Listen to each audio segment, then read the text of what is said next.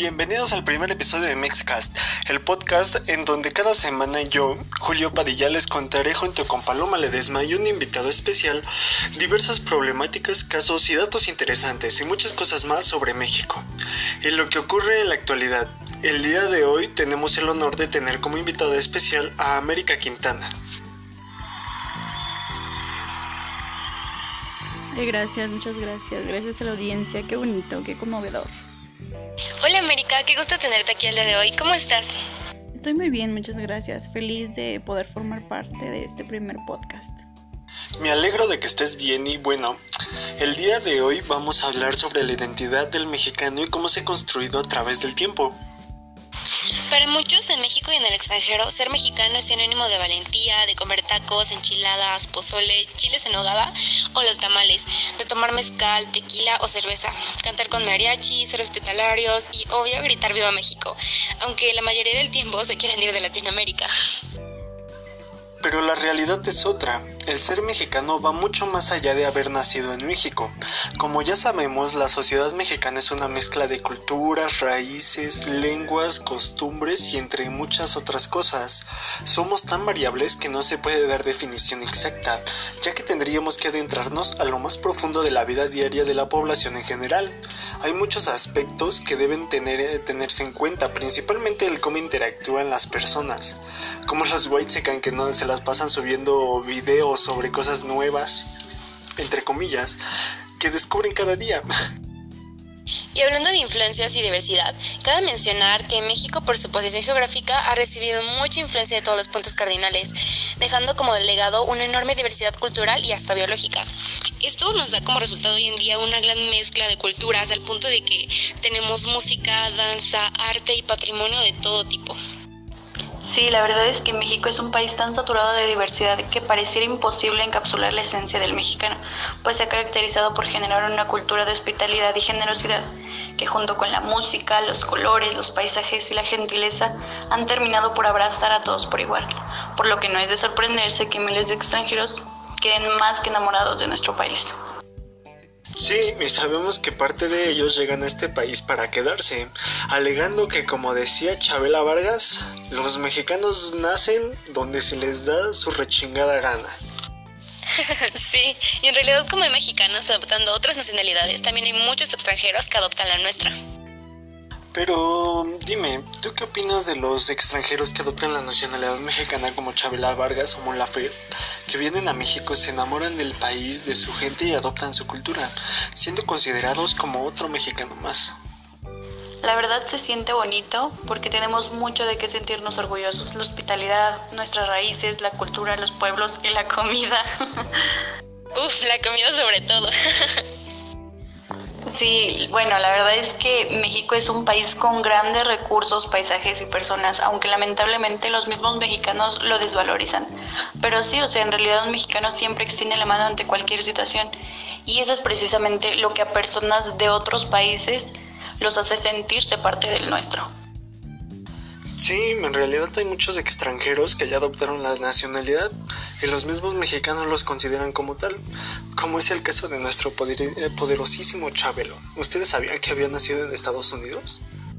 No me digas, no te lo puedo creer. ¿Y entonces de dónde es? Sí, de hecho nació en Chicago, en Illinois para ser exactos. Ay, no lo puedo creer, me sentí traicionada. Eso es traición, traición a la patria, traición a la historia del México, traición a nosotros los mexicanos. Eso no se hace. Sí, yo también me sorprendí cuando, cuando lo descubrí. Bueno, ya sabemos que muchos de los que visitan México se enamoran de este país tan hermoso que tenemos, ya sea por la espiritualidad del mexicano, la cultura, nuestras costumbres, nuestros paisajes y bueno, muchas cosas más. Pero dime, ¿qué es lo que mejor define al mexicano? ¿Qué es lo que nos hace ser mexicanos? De manera personal, creo que podría responder a la pregunta de quién somos los mexicanos, tal y como lo hizo Alfonso Caso, cuando le preguntaron quién es un indio. Y él dijo, un indio es el que se siente indio.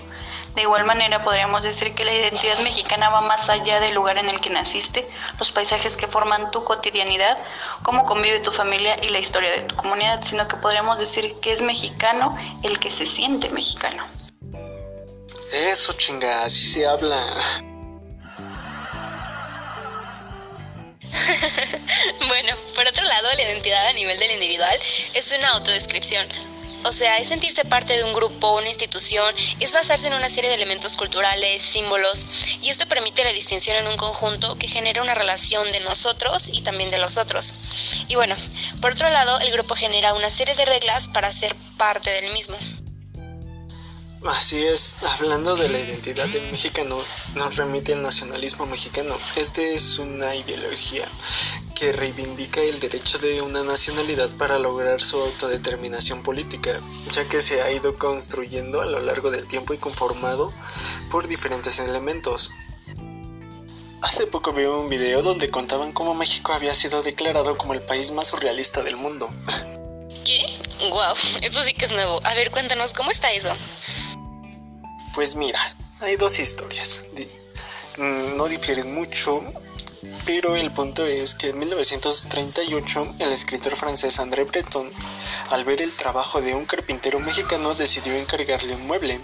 Y aquí es donde difieren las historias, ya que algunos dicen que fue una silla y otros que una mesa.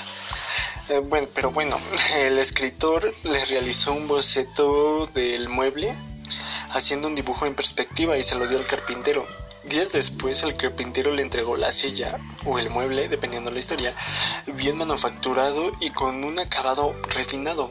El artesano había sido tan fiel al boceto que la silla solo tenía tres patas y cada una de ellas con distinta altura, por lo que el padre del surrealismo nombró a México como el país más surrealista del mundo.